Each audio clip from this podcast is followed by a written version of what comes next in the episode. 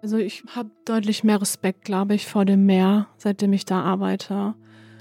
Seitdem ich das erste Mal, also mit einem Schnellboot von dem großen Mutterschiff weg war, versteht man das. Also ich habe das das erste Mal verstanden, was bedeutet das denn? Wir haben einen Meter Welle, wir haben zwei Meter Welle, dass man sich vorstellen kann, was heißt das, wie hoch ist das, wie fühlt sich das eigentlich an, wenn du kein Land sehen kannst und auch dein großes Mutterschiff nicht sehen kannst.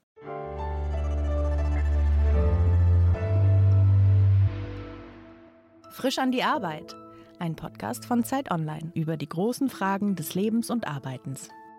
Herzlich willkommen bei Frisch an die Arbeit. Mein Name ist Daniel Erck und meine heutige Gästin arbeitet an einem Ort, den die allermeisten Menschen als vielleicht das Urlaubsziel schlechthin im Kopf haben, auf dem Meer. Carlotta Steinhauer arbeitet auf Schiffen, bewegt sich über die großen Meere der Welt, kann man glaube ich sagen, oder? Ja. Und ist das irgendwas zwischen, ich glaube, die allermeisten Menschen kennen Matrosinnen und Matrosen und Kapitäninnen und Kapitäne. Was genau ist deine Rolle? Ich bin Schiffsingenieurin. Das heißt, du bist für die Technik zuständig. Richtig. Alleine. Nee, wir sind ein Team von Ingenieuren und haben Elektriker noch. Das heißt, wenn der große Dieselmotor stottert, bist du diejenige, die da rangeht. Würde ich sagen, ja. Ich habe gerade schon so gesagt, dass das Meer eine große Faszination hat. Für die meisten Menschen ist es ein sehr romantischer Ort. Also es gibt Dutzende Filme, Dutzende Bücher. Der alte Mann und das Meer. Es gibt die Vorstellung von großen Schiffen, die weite Strecken ins Nirgendwo fahren. Es gibt die Vorstellung von kleinen Schiffen, die auf großen Wellen hin und her geschleudert werden. Was hat dich am Meer als Arbeitsplatz gereizt? Tatsächlich gar nichts. Also es hat keinen Einfluss gehabt auf meine Jobfindung.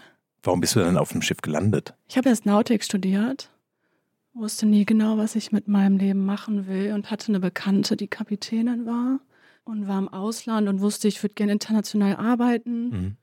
Und irgendwann war so der Punkt erreicht, wo ich mal was machen musste. Und dann habe ich mich einfach für ein Nautikstudium eingeschrieben, habe das angefangen und dann mein erstes Praxissemester an Bord gemacht. Da musste ich in die Maschine und dann bin ich in der Maschine geblieben.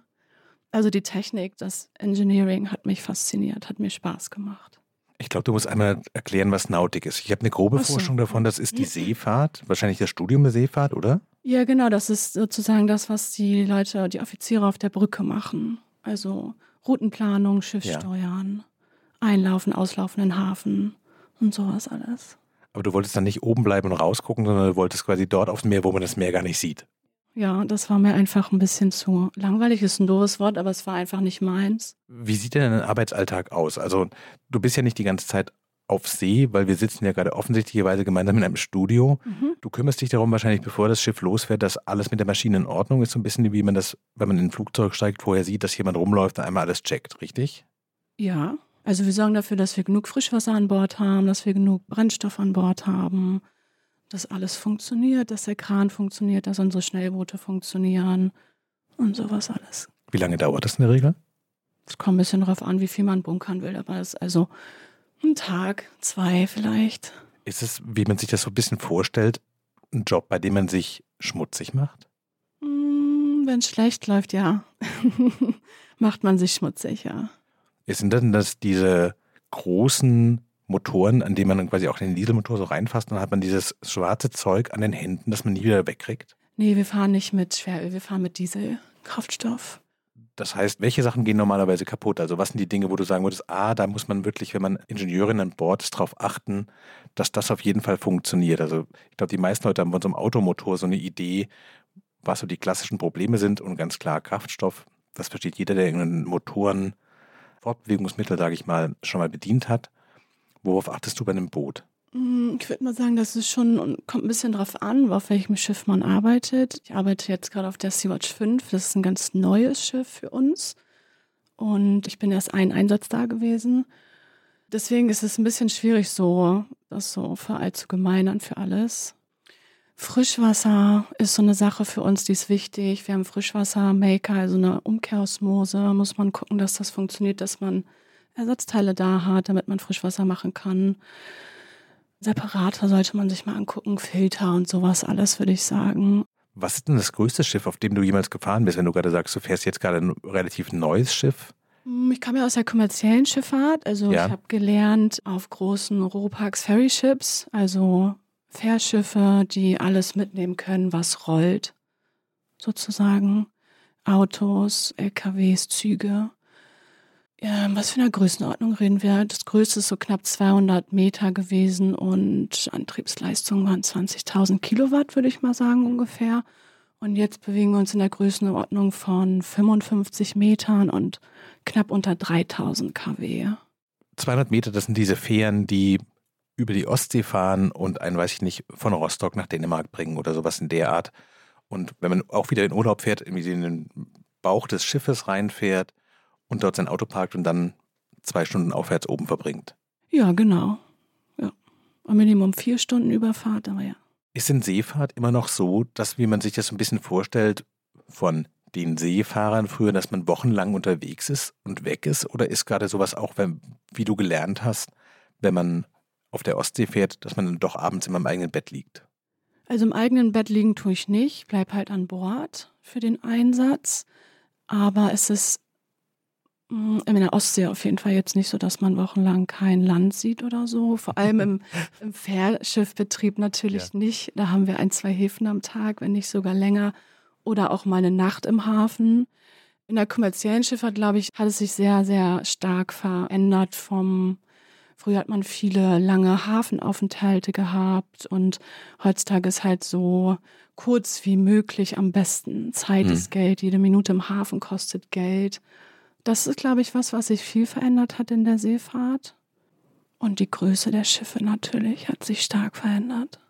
Du hast gerade in so einem Nebensatz gesagt, dass du jetzt auf der Sea-Watch bist, so einem Seenotrettungsboot im Mittelmeer. Wie kamst du denn dahin? Also ich nehme an, wenn man auf so einem größeren Schiff ist, dann ist die Größe wahrscheinlich auch was, was vielleicht Teil der Herausforderung ist, vielleicht auch Spaß macht, auch einfach sehr imposant ist, auf so einem großen Schiff sich zu befinden. Warum hast du das aufgegeben?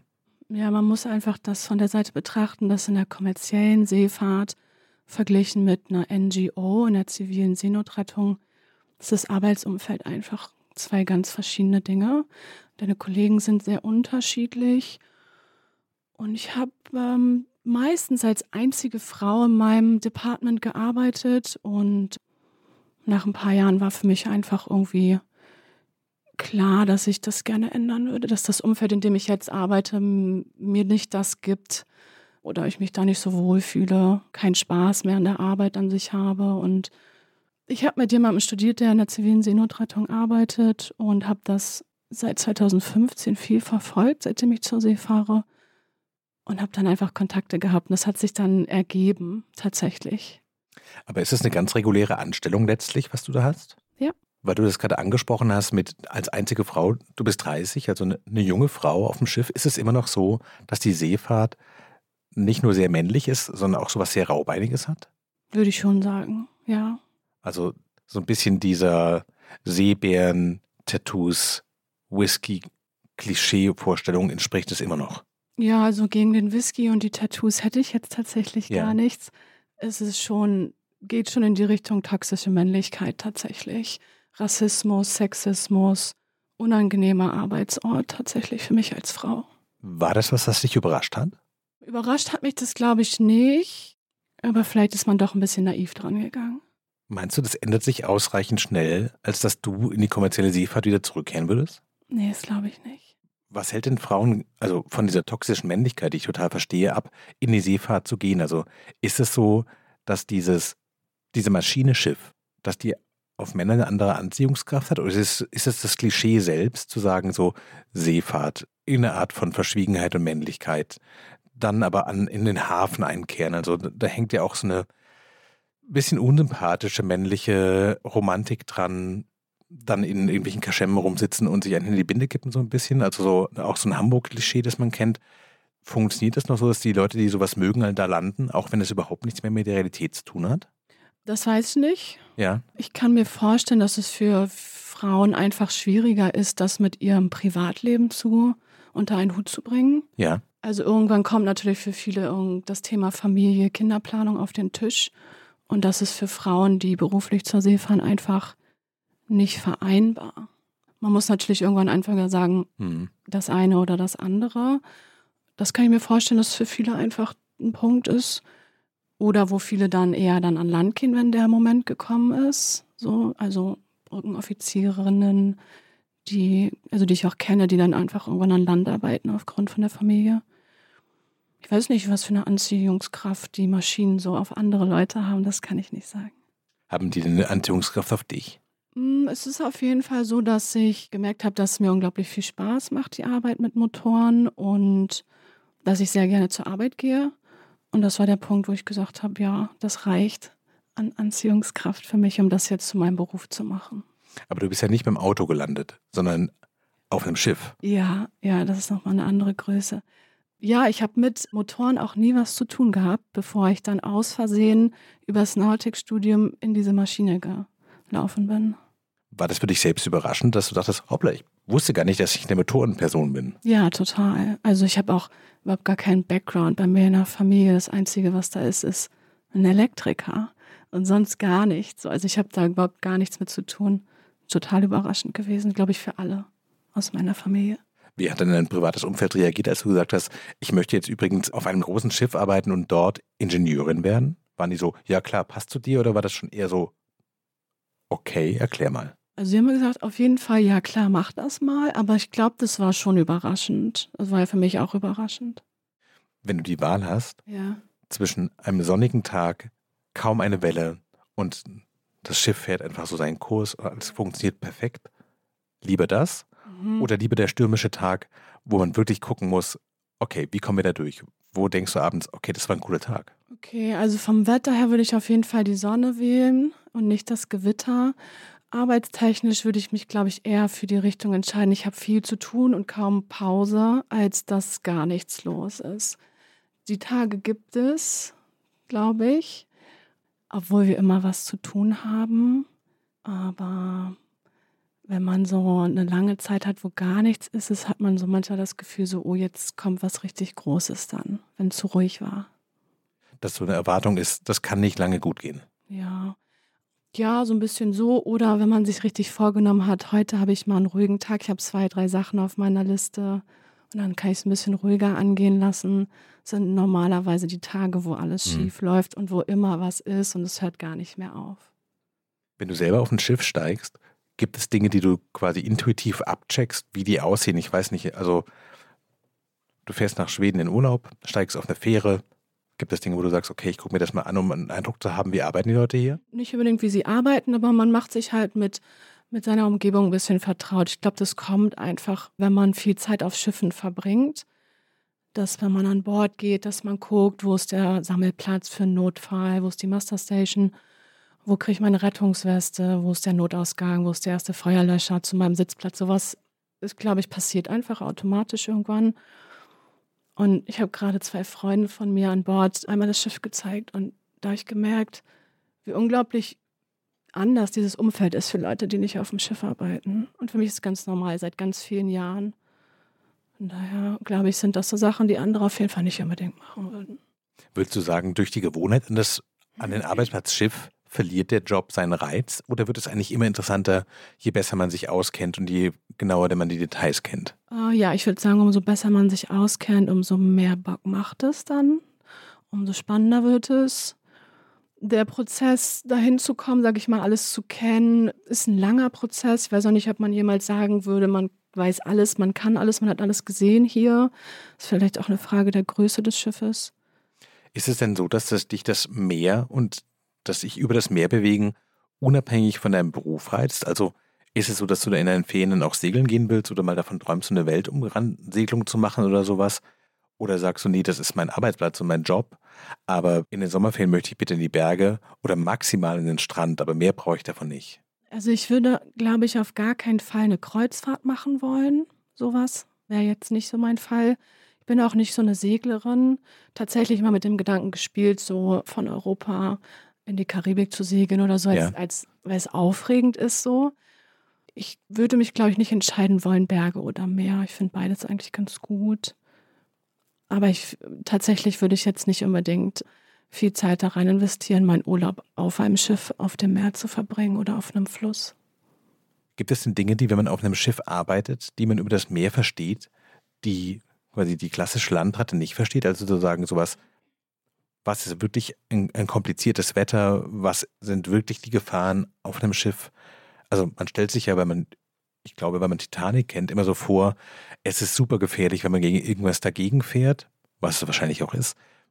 Hast du einen anderen Blick drauf und würdest sagen, so Moment mal, also ihr unterschätzt vielleicht andere Gefahren, die es tatsächlich gibt, oder ihr überschätzt die Gefahr von Schiffsproblemen eigentlich generell komplett, weil die ganze Branche ist so durchprofessionalisiert, dass es eigentlich total unwahrscheinlich ist, dass irgendwas passiert. Ich glaube, man, dadurch, dass man viel Zeit auf dem Schiff verbringt, gewöhnt man sich daran, dass sich alles bewegt, was für Leute, die jetzt eine Überfahrt machen, mhm. sehr ungewöhnlich wahrscheinlich ist. Und dann wird es einfach, also man gewöhnt sich einfach daran, dass eine Tür entweder auf oder zu ist. Und wenn sie auf ist, also jede Tür hat zum Beispiel einen Haken und muss so eingehakt werden ja. und so. Das sind so Sachen. Und das, wenn man sowas nicht macht, bei einer normalen Kammertür mag das noch okay sein, bei einer Außentür und die Hand ist dazwischen, dann ist die vielleicht ab oder so. Also das mhm. sind so Sachen, da gewöhnt man sich natürlich dran und da sieht man mhm. dann, wo sich Gefahren sozusagen aufhalten, die vielleicht andere Leute nicht sehen. Merkst du den Seegang noch? ja, ich tatsächlich fange jetzt gerade erst an, den zu merken. Bin die ersten fünf, sechs Jahre gar nicht seekrank geworden. Und seitdem ich äh, für Sea-Watch arbeite, werde ich seekrank. Hast du einen Trick? Ich habe gehört, dass wenn man sich in den Pool legt, das soll super helfen. In den Pool? Mhm, also, also quasi den Körper an die genau, Wasserbewegung zu genau. gewöhnen. Ja. Kann ich mir vorstellen, dass das funktioniert. Als ich auf Schiffen gearbeitet habe, wo wir noch einen Pool hatten, bin ich noch nicht seekrank geworden. Deswegen kann ich das jetzt nicht bestätigen. Aber für mich hilft auf jeden Fall rausgucken und frische Luft. Akupunktur kann ich nicht empfehlen und ein paar Tabletten. Du hast gerade gesagt, dass seit du auf dem Mittelmeer mit Sea-Watch arbeitest, ist es für dich mehr geworden. Liegt es an sowas wie, man wird älter und der Körper wird empfindlicher oder liegt das an der Größe des Schiffs? das einfach nicht so satt im Wasser liegt wie so ein 200-Meter-Schiff und das vielleicht auch andere Routen fährt, die nicht ganz so berechenbar sind. Ich hoffe, dass es an dem Schiff liegt, ja. Also die Sea-Watch 3 war, war schon sehr schaukelig unterwegs, die hat sich sehr stark bewegt. Ich glaube, es ist tatsächlich die Größe der Schiffe, wie doll sind wir beladen, und sowas alles, ja. Also es hängt tatsächlich manchmal auch ein bisschen davon ab, wer steuert das Schiff gerade. Hm. Kann man natürlich auch ein bisschen was machen. Wie läuft denn so ein klassischer Ablauf ab? Du hast vorhin gesagt, dass man ein, zwei Tage das Schiff quasi checkt, bevor es ausläuft. Also quasi sich Maschinen anguckt, ist die Beladung alles da, sind von Treibstoff bis, bis Wasser ist alles an Bord. Dann habt ihr wahrscheinlich irgendeine Art von Teambesprechung, weil du auch erzählt hast, dass es mehrere Ingenieurinnen und Ingenieure auf dem Boot gibt. Und dann gibt es quasi so eine Art Moment, wo man weiß, gleich geht's los und es wird nochmal alles gecheckt. Kannst du uns einmal so durch diesen Prozess, was alles passiert, bevor das Boot losfährt, so ein bisschen mhm. durchlotsen? Ja, klar. Okay, also Auslaufen des Schiffes aus dem Hafen. Wir haben meistens alle Ingenieure in der Maschine dafür und es wird vorher abgesprochen, zu welchem Zeitpunkt, welche Uhrzeit möchte die Brücke die Maschine zur Verfügung haben. Und Demnach treffen wir uns natürlich unten. Wir starten Hauptmaschinen, wir kuppeln Motoren, wir machen kurze Tests, dass sozusagen die Maschine und die Brücke die Kommunikation checken. Also Generatoren laufen, Hauptmaschinen laufen, werden gekuppelt, dann werden natürlich Pumpen und sowas alles an sein. Dann checkt jemand nochmal tatsächlich in der Maschine, geht nochmal rum um die Motoren, wie sieht das alles aus, dass da irgendwie jetzt nicht auf einmal irgendwo Wasser oder Brennstoff rausspritzt oder viel Qualm rauskommt oder so. Und ähm, ja, sag ich mal so, wenn alles so geschaltet ist, dass das Schiff sozusagen in einem Manöverbetrieb ist, dann können wir sozusagen alles freigeben und schalten sozusagen an die Brücke hoch und dann hat das Kommando die Brücke und dann können wir auslaufen. Dann kann das Schiff anfangen zu fahren während des Prozesses vom Auslaufen sind wir auf jeden Fall auch in der Maschine. Und dann kommt irgendwann der Moment, wo wir vom Manöverbetrieb in den Seebetrieb umschalten. Das bedeutet, im Manöverbetrieb ist sozusagen eine spezielle Situation, in der wir besonders sicher sein wollen, weil wir nah sozusagen am Land sind und mhm. vielleicht auch Verkehr ist, auf relativ wenig Platz. Dann können wir Generatoren abschalten, die wir eigentlich gar nicht brauchen, die zur Sicherheit gelaufen sind und sowas alles. Und dann gehen wir so ein bisschen in, unseren Wach, in unser Wachsystem über. Also wir haben 4-8-Wachsystem. Was heißt das? Das bedeutet, wir gehen vier Stunden Wache und haben acht Stunden Pause mit drei Leuten, die sich das sozusagen teilen. Und dann fängt unser Wachbetrieb an. Und je nachdem, wie lange die Fahrt ist, heißt es, dass du quasi mehr Pause hast, aber diese vier Stunden musst du komplett alert sein, um mitzukriegen, wenn auch nur eine Kleinigkeit am Motor oder an den Systemen nicht so funktioniert, wie es soll, dass du sofort eingreifen kannst. Ja, also in den vier Stunden bin ich sozusagen die wachehabende Ingenieurin. Ja. Das heißt, ich halte mich auch in der Maschine auf. Es gibt bestimmte Dinge, Routinearbeit, die du jeden, während jeder Wache machst. Also es gibt so Runden, die du laufen musst, wo du Temperaturen und Drücke und sowas aufschreibst und Sichtkontrollen machst, Ölstände kontrollierst und dann natürlich auch auf Sachen reagieren musst, wenn irgendwas ist. Und dann gibt es, ja, du musst dafür sorgen, dass immer genug Brennstoff in den Tanks ist, dass die Maschinen versorgt sind und sowas halt.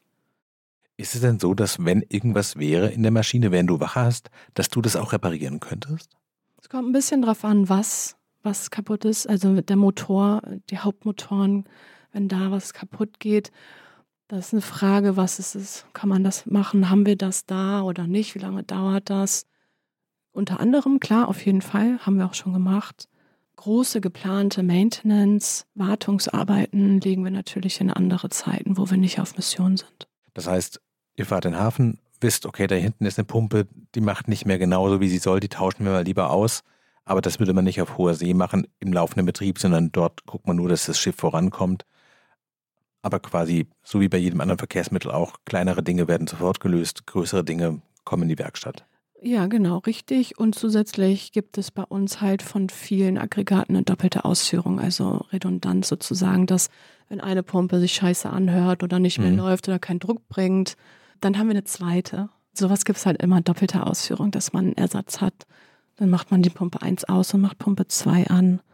Und die Pumpe 1 halt, guckt man sich dann mal an, wenn man entweder Zeit Mhm. hat oder wenn man dann, sag ich mal, in die Werft oder in, in den Hafen fährt oder so.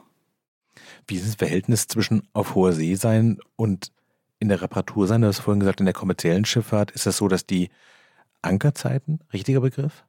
Kommt drauf an, Ankern wäre jetzt vorm Hafen, wenn man vor Anker liegt sozusagen, Ja. ansonsten eine Hafenliegezeit. dass die Hafenliegezeiten in der kommerziellen Schifffahrt sehr knapp geworden sind aus ökonomischen Gründen. Wie ist bei dir das Verhältnis zwischen im Hafen sein und auf dem Meer sein? Ich muss leider sagen, es ist genau andersrum bei uns im Moment. Vielleicht hat es natürlich auch was damit zu tun, dass die Sea-Watch 5 ein neues Schiff ist und jetzt fast ein Jahr in der Werft war, weil wir umgebaut haben. Ja. Und vorher war ich auf der Sea-Watch 3 und da waren wir über ein halbes Jahr festgesetzt in Süditalien. Daher muss ich leider sagen, sind meine Hafenliegezeiten im Moment deutlich höher als meine Seezeit. Wenn ihr so ein Schiff umbaut, heißt es für dich, ist es super viel zu tun, weil du als Ingenieurin quasi in diesem Umbau aktiv beteiligt bist, oder ist es dann wieder das Gewerk von jemand anderen und du guckst dir nur über die Schulter und versuchst die Maschine kennenzulernen? Es ist unglaublich viel Arbeit. Wir haben natürlich sowas wie eine Shipyard Coordination oder sowas. ne? Ja. Aber im Endeffekt sind viele technische Fragen, wo viel natürlich Rückfrage gemacht wird mit der Maschine, mit dem Maschinenraum, mit allen Ingenieuren. Es ist super viel Arbeit, ja. Das heißt aber auch, du konstruierst das Schiff quasi in dem Moment, wo es umgebaut wird, mit? Ich habe jetzt so viel nicht damit zu tun gehabt, weil ich auf der 3 noch war. Ja, Schiefingenieur hat tatsächlich relativ viel damit zu tun. Wird natürlich um seine Meinung gefragt oder Ideen, wenn. Also, wir haben zum Beispiel Gästtoiletten aufs auf Deck gestellt. Ich weiß, der Satz er sagt jetzt wahrscheinlich gar nichts für euch. Aber wir müssen natürlich für unsere Gäste Toiletten zur Verfügung stellen Ja. und sowas. Und sowas existiert nicht. Da muss man sowas hinbauen, da müssen Leitungen verlegt werden, da muss ein Durchbruch durchs Deck gemacht werden, damit die Leitung runter zur Pumpe gehen kann und dann zum Tank. Und solche Sachen kann man nicht einfach machen. Da gibt es Vorschriften, da Mhm. gibt es eine Klassifizierungsgesellschaft eventuell. Da muss man unglaublich viel im Hintergrund wahrscheinlich machen, bis man dann jemanden hat, der auf dem Deck steht, das Loch ins Deck schneidet und die Leitung anschweißt. Ist, glaube ich, ein relativ langer Prozess, mit dem ich jetzt nicht so viel zu tun hatte, weil ich nicht da war. Aber die, die da waren, haben tatsächlich relativ viel damit zu tun, ja. Ist für dich in Seestechen immer noch aufregend oder gewöhnt man sich da auch dran an dieses Gefühl, dass es jetzt losgeht? Nee, ist immer noch aufregend. Bleibt, glaube ich, auch so. Gibt es diesen Moment, ihr seid aus dem Hafen raus, die Maschinen laufen, du hast gerade erzählt, glaube ich, die Aggregate werden abgeschaltet, wo du merkst, läuft, ich kann durchatmen und dann kommt das Glück? Ja, würde ich schon sagen. Also wenn wir vom Manöver in Seemod gehen und dann läuft alles, alles abgeschaltet, das, was läuft, läuft gut. Ja, da kann man sich schon mal einen Moment zurücklehnen und sich freuen. Ist es denn so, wenn du gerade selber keinen Dienst hast, aber auf dem Schiff drauf bist, kannst du dann komplett abschalten und quasi die Technik um dich herum vergessen? Oder bist du immer mit so einem halben Ohr und denkst, so, Moment mal, warum klingt dieser Motor so komisch? Irgendwas ist mit der Pumpe doch. Ich gehe doch mal zum Kollegen oder zur Kollegin rüber. Oder legst du dich in Bord und liest ein Buch? Beides tatsächlich. Ich kann gut abschalten, habe aber auch, besonders bei Geräuschen oder wenn was komisch riecht oder so, dass ich sofort sehr wachsam bin und das nicht ignoriere, sondern schon gucken gehe mhm. tatsächlich. Also bin mir schon sehr bewusst, dass ich auf einem Schiff bin und dass das wichtig für meine Sicherheit ist. Und da würde ich, gucke ich immer. Also ich gehe immer lieber nochmal gucken. Manchmal, wenn ich mir unsicher, habe ich was ausgemacht, habe ich das zugemacht, dann gehe ich auf jeden Fall los mhm. und kontrolliere das nochmal, bevor ich das ignorieren würde. Kannst du riechen, was auf einem Schiff kaputt ist? Nee, aber man, also man sollte das schon mh, mm, nicht ignorieren, wenn man durch die Gänge läuft und auf einmal stinkt es nach Brennstoff, ja. wo es nicht danach riechen sollte oder es riecht auf einmal nach Fäkalien oder sowas. Mhm, also es ist schon, umso länger ich das ignoriere, umso größer wird ja mein Problem. Wir haben das bisher immer nur so am Rande behandelt, aber du bist ja eben nicht mehr auf einem kommerziellen Schiff, auf keinem Kreuzfahrtschiff oder keiner, keiner Fähre, sondern in der Seenotrettung. Was ist denn dafür anstrengender? Ist es das politische Umfeld, in dem man sich bewegt, weil du gerade auch schon erzählt hast, ihr seid drei Monate festgesetzt worden in Süditalien aus politischen Gründen offensichtlich, ist der menschliche Faktor, dass man auch einfach großem Leid und auch dem Tod sehr unmittelbar begegnet? Oder ist es immer noch die Technik? Schwierig zu sagen. Also der technische Hintergrund und sag ich mal, der Zustand von unserem Maschinenraum hat schon oberste Priorität. Das ist gar keine mhm. Frage. Es ist immer noch der Grund, warum ich auch da bin, um das am Laufen zu halten alles andere drumherum kann man natürlich nicht ausblenden. Ne? Es gibt ja auch eine relativ erhitzte politische Diskussion über die Seenotrettung. Hast du den Eindruck, wenn die Menschen, die darüber reden, aber überhaupt keinen Begriff davon haben, wie das ganz konkret ist, wenn die mal mitkommen würden, würden die das anders sehen? Kann ich mir vorstellen. Also ich kann mir schon vorstellen, dass wenn Leute das mit ihren eigenen Augen sehen würden und mal für eine Woche auf dem Mittelmeer sind, kein Land sehen und dann sehen, in was für Booten Geflüchtete kommen, dann kann ich mir vorstellen, dass sie es vielleicht ein bisschen anders sehen würden, ja. Kannst du dir vorstellen, das nicht mehr zu tun und zu sagen, so, ich möchte beruflich mich jetzt verändern und vielleicht nicht mehr dieses schwankende Schiff im Mittelmeer betreuen, sondern irgendwas anderes machen? Oder ist es eigentlich so, dass einfach der Sinn und Zweck dessen, was du tust, nämlich letztlich an der Rettung von menschlichem Leben teilzunehmen, dass von da eigentlich nicht mehr so einen richtigen Weg zurückführt, so ich weiß nicht, Ausflugsschiffen? Nee, also Ausflugsschiffe auf gar keinen Fall in die Kreuzfahrt. Also zu Kreuzfahrtschiffen würde ich auch auf gar keinen Fall gehen. Ich würde es nicht komplett ausschließen, jemals zurück in die kommerzielle Seefahrt zu gehen. Aktuell kann ich mir das nicht vorstellen. Und es müsste auch, also schon, es kann jetzt nicht 0815 Cargo-Ship sein. Das, mhm. Da würde ich, glaube ich, einfach auch nicht mehr reinpassen. Würde ich mich nicht mit zufrieden gehen mit dem Umfeld. Spielt denn, wenn man auf diesem Schiff drauf ist, das Wissen darum, welchen Anteil am weltweiten CO2-Ausstoß die Schifffahrt auch hat, spielt es eine Rolle? Ist es was, worüber man nachdenkt und sagt, sowas, wie können wir das denn besser gestalten? Oder ist man dann einfach in einer riesigen Maschine, die ist, wie sie ist? Und man kann wahrscheinlich jetzt auch nicht ohne weiteres Treibstoff sparen fahren, oder?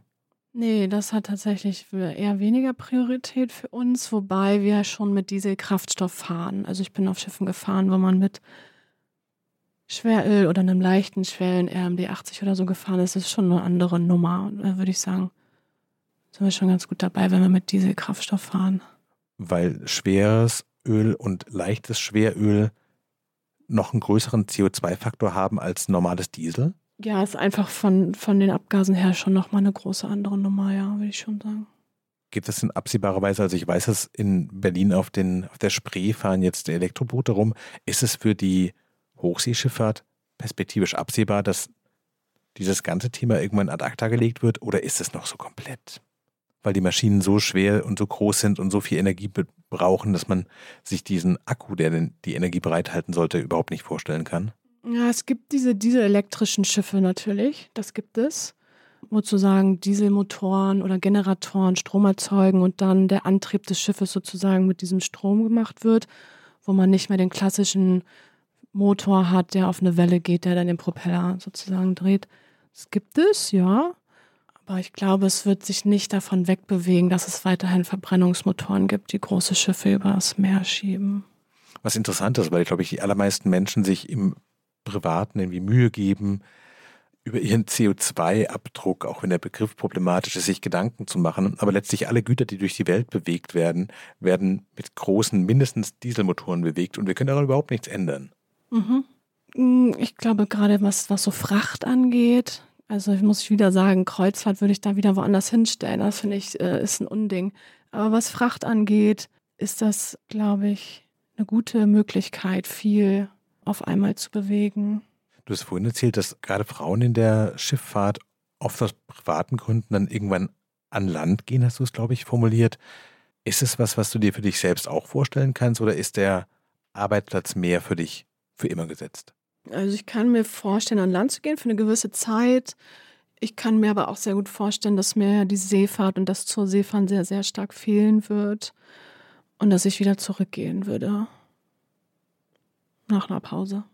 Kannst du sagen, was dir am meisten fehlen würde? Ich kann mir so einen 9 to 5, fünf Tage die Woche Job überhaupt nicht vorstellen. Das ist was, was ganz schwierig ist für mich. Es ist einfach, ich habe schon einfach viel zu lange diese Routine, dass ich lange weg bin und lange zu Hause bin. Und wenn ich zu Hause bin, dann habe ich Urlaub.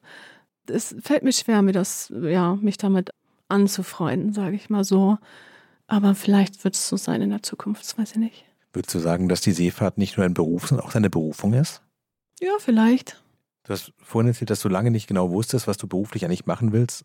Hätte dich in dem Tag, wo du dich für die Nautik entschieden hast, jemand gesagt, du wirst irgendwann das auf dem Schiff fahren total vermissen und du wirst dir keinen anderen Beruf mehr vorstellen können, hättest du gesagt, ja klar, das finde ich total absehbar oder hättest dich selbst überrascht? Das hat mich total überrascht, glaube ich. Also ich habe sehr, sehr große Hoffnung daran gehabt, dass es das sein wird, weil ich einfach auf der Suche war und das manchmal irgendwann erreicht man so einen Punkt, man denkt, na, irgendwas muss es ja sein. Und von daher hatte ich große Hoffnung gehabt, aber ich hätte es nicht geglaubt, wenn das jemand gesagt hätte. Vor allem nicht, dass ich dann noch in die Maschine gehe. Ist denn für dich klar, dass du in, dieser, in dem Maschinenraum des Schiffes bleiben wirst? Oder gibt es dann quasi auch so Karriereschritte, bei denen klar wird, in den allermeisten Jobs ist es ja so, man lernt was und dann macht man Karriere und am Ende sitzt man halt in einem Schreibtisch und beaufsichtigt nur noch einen Betrieb, in dem das, was man eigentlich mal machen wollte, gemacht wird. Ist es in der Seefahrt auch so? Oder wäre für dich immer klar, quasi bis 70 am Dieselmotor? Also die Option besteht natürlich, dass man irgendwann ins Büro geht und einen Office-Job macht. Habe ich nicht vor tatsächlich. Ich drücke mich schon, wenn es geht, von der, vor der Office-Arbeit an Bord. Aber habe ich tatsächlich ganz viel gesehen. Jetzt, äh, als ich mein Studium fertig gemacht habe, sind tatsächlich die wenigsten zur See gefahren und die meisten sind ins Office gegangen. Woran liegt das? Da würde ich jetzt auch wieder sagen, war es so die treibende Kraft, Familie, zu Hause sein, soziales Umfeld, Leben nicht verpassen, was an Land stattfindet, was irgendwie schon schwierig ist, wenn man sich einen Studiengang aussucht, der mit Seefahrt zu tun hat. Aber ja, natürlich kann man den Gedanken irgendwann verstehen, dass sich sowas auch während des Studiums vielleicht ändert, mhm. man auf einmal ein anderes Leben zu Hause hat und man nicht mehr so lange weg sein will. Gibt es da nicht in der Seefahrt bestimmte Routen, von denen man sagt, die sind legendär? Also die möchte ich unbedingt mal beruflich gefahren sein, weil das so besonders, vielleicht auch so herausfordernd ist und sowas Ungewöhnliches ist? Oder ist letztlich quasi Wasser bleibt Wasser? Kann ich mir vorstellen, gibt es bestimmt. Habe ich jetzt nicht unbedingt, aber kann ich mir vorstellen, dass, also so eine Äquatorüberquerung zum Beispiel ist sowas. Hm wo ich also viele ältere Kollegen auch einfach habe, die schon, die jetzt irgendwie 60 sind oder so. Und wenn die ihre erste Äquatorüberquerung gemacht haben, wurde das gefeiert. Habe ich noch nicht gemacht, aber ich habe Kollegen, ja klar, das, hm. sowas gibt es noch. Sowas gibt es bestimmt auch bei verschiedenen Routen. Würdest du sagen, durch deine Arbeit an Bord von einem Schiff ist dein Respekt vor dem Meer eher gewachsen? Oder ist er eher vielleicht ein bisschen kleiner geworden, weil du das Gefühl hast, man kann diese Dinge alle beherrschen und mit ausreichender Vorbereitung und wenn man alle Ventile und alle Pumpen und alle Aggregate gecheckt hat, dann ist es eigentlich ein ganz normaler Arbeitsplatz. Mm, ja, nee, würde ich nicht sagen. Also ich habe deutlich mehr Respekt, glaube ich, vor dem Meer, seitdem ich da arbeite. Seitdem ich das erste Mal, also mit einem Schnellboot von dem großen Mutterschiff weg war, versteht man das. Also ich habe das das erste Mal verstanden, was bedeutet das denn? Wir haben einen Meter Welle, wir haben zwei Meter Welle, dass man sich vorstellen kann, was heißt das, wie hoch ist das, wie fühlt sich das eigentlich an, wenn du kein Land sehen kannst und auch dein großes Mutterschiff nicht sehen kannst. Hm. Unglaublich viel Respekt davor, würde ich auch niemals unterschätzen. Du kannst noch so gut vorbereitet sein, kann immer was passieren. Und ja, wie weit muss man denn im Schnellboot denn von einem großen Schiff wegfahren, damit man das nicht mehr sieht? Boah, weiß ich nicht. Ein paar Meilen. Das geht so schnell? Ja, ist unterschiedlich, würde ich jetzt auch mal sagen. Bei uns kam halt einmal noch starker Nebel dazu und so. Das sind schon. Ja, wir fahren, ab und zu fahren wir schon ein bisschen längere Strecken. Ja, kommt ein bisschen drauf an, wie weit unser Distress Case weg ist, aber ich glaube, wir haben mal über 25 Seemeilen geredet oder so. Kommt auch ein bisschen drauf an, was für eine Tageszeit ist es, wann wird es dunkel, wie ist das Wetter, mhm. also ist die libysche Küstenwache in der Nähe oder nee, nicht. Das ist immer, es gibt ganz viele Sachen. Aber ja, wir würden auch mal ein bisschen weiterfahren. Das heißt, du bist aber auch nicht nur an Bord des Mutterschiffes, sondern du sitzt auch in den Schnellbooten mit drin und du bist dabei, wenn die Menschen aus dem Mittelmeer gezogen werden. Unter anderem, nicht unbedingt immer, aber unser RIP-Team, also das Team für unsere Schnellboote, da war ich auch schon mit dabei. Wie ist der Moment, wenn man auf Menschen trifft, die quasi wissen, wenn ihr nicht kommt, dann sterben sie? Ich glaube, in dem Moment selber hat man das gar nicht im Kopf. Danach aber auf jeden Fall ist es schon ziemlich überwältigend einfach. Also ich kann mich daran erinnern, als ich das erste Mal rausgefahren bin und das erste große Schlauchboot gesehen habe, fand ich das ganz schön beeindruckend, wie viele Leute und einfach das Gefühl, das kann man gar nicht beschreiben, glaube ich, es ist ganz verrückt. Hast du einen Begriff davon, bei wie vielen Seenotrettungen du dabei warst und wie viele Menschen dabei gerettet worden sind? Also ich habe bis jetzt zwei Missionen gemacht und da waren wir mal bei knapp unter 450 Personen gerettet. Je Mission. Das heißt, 900 Menschen leben, die nicht leben würden, wenn du deinen Job nicht machen würdest. Vielleicht hätte es dann jemand anderes gemacht, aber ja, so ungefähr. Ist dir, wenn du übers Mittelmeer fährst, weil du bei der Seenotrettung beteiligt bist, immer klar, hier sterben jedes Jahr tausende Menschen. Ja. Und das ist mir seitdem ich für Sea-Watch arbeite auch deutlich bewusster, wenn ich irgendwo am Mittelmeer am Strand sitze. Kannst du auf dieses Meer noch so fröhlich blicken, wie das die allermeisten Menschen im Sommerurlaub machen? Oder ist da immer dieses Wissen, dieses Meer ist ein Grab? Das ist immer da, ja. Wenn du dir was wünschen dürftest von der großen Gesellschaft, vielleicht von der Politik, was wäre das? Mehr Unterstützung, weniger Hürden im Weg, eine politische Lösung, damit ihr überhaupt gar nicht mehr rausfahren müsst? Sichere Fluchtrouten. Ja, sichere Fluchtrouten, das wäre super. Keine Kriminalisierung von Seenotrettern wäre eine große Hilfe. Unsere Schiffe nicht weiter festsetzen. Ja, es wäre super, wenn ich meinen Job nicht mehr machen müsste. Das wäre das Größte wahrscheinlich. Staatliche Seenotrettung, sowas in die Richtung vielleicht. Wenn so eine Mission abgeschlossen ist, und du weißt, so meine Einsatzzeit hört auf, kannst du das dann alles beiseite lassen? Oder ist immer ein kleiner Teil deines Kopfes bei den Crews, bei den Booten und bei den Menschen, die auf diesen Schlauchbooten versuchen, vor den Bedingungen in ihren Heimatländern zu fliehen? Am Anfang ist es sehr präsent, würde ich sagen. Vor allem, wenn man diesen heftigen Cut hat von ich gehe von Bord und laufe jetzt in den internationalen Flughafen zum Beispiel rein mhm. oder so und hört Leute über ihre Probleme reden. Ja, da ist es schon sehr präsent brauche auf jeden Fall am Anfang auch ein bisschen Zeit, um erstmal zu Hause anzukommen und sich mit dieser realen Welt, die man ja dann wieder trifft, wo man kurzzeitig nicht war, weil man in dieser NGO-Bubble einfach lebt. Hm. Da muss man sich wieder ein bisschen einfinden. Das dauert einen Moment, aber am Anfang ist es sehr präsent. Es kommt auch natürlich darauf an, ob man eine besondere Begegnung hatte oder sowas. Aber es wird dann weniger auf jeden Fall. Also ich schaffe das dann auch nach einer Woche oder so gut abzuschalten. Du bist jetzt wieder kurz vor einem Einsatz. Was ist denn dein Gefühl dabei? Also Vorfreude ist es wahrscheinlich nicht, oder? Ja, klingt doof, ne, wenn man das jetzt so sagen würde. Vorfreude. Ja. Ich freue mich auf jeden Fall an Bord zu gehen. Ich gehe gerne zur Arbeit. Ich freue mich, dass wir jetzt losfahren. Wie schon gesagt, das ganze Jahr lagen wir eigentlich nur im Hafen. Ich freue mich wieder auf See zu sein. Hoffe natürlich auch, dass wir erfolgreiche Missionen fahren können. Aber ja, Vorfreude ist ein doofes Wort dafür. Das verstehe ich. Vielen Dank für das Gespräch. Ja, gerne. Ich habe total viel gelernt. Also das Erste, was ich interessant fand, war, dass tatsächlich auf Schiffen immer noch diese komische Matrosenmännlichkeitskultur vorzufinden ist, wie man sich das irgendwie bei Seeräuber Jenny bei Bert Brecht vorstellt. Das zweite fand ich interessant, dass es überhaupt keine Perspektive gibt, dass man aus diesen Verbrennungsmotoren jemals rauskommt. Also ich habe das Gefühl, überall anders redet man so klar darüber, aber dass es da sehr wenig Perspektive gibt, zumindest deiner, deinem Eindruck nach, fand ich interessant. Und natürlich ist es total beeindruckend, ähm, mit jemandem im Gespräch zu sein, der in dieser großen Migrationsmisere, die auf den, dem Rücken der Ärmsten und Schwächsten dieser Welt ausgetragen wird, im Gespräch zu sein. Vielen Dank für deine Arbeit, vielen Dank für deine Zeit hier. Ich wünsche euch viel Erfolg im Mittelmeer und gibt es einen, äh, einen, einen Cruise, den man unter Leuten, die zur See fahren, austauscht, mit dem man losfährt, abfährt?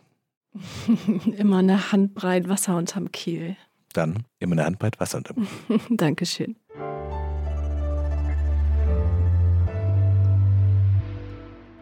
Frisch an die Arbeit, ein Podcast von Zeit Online. Produziert von Pool Artists.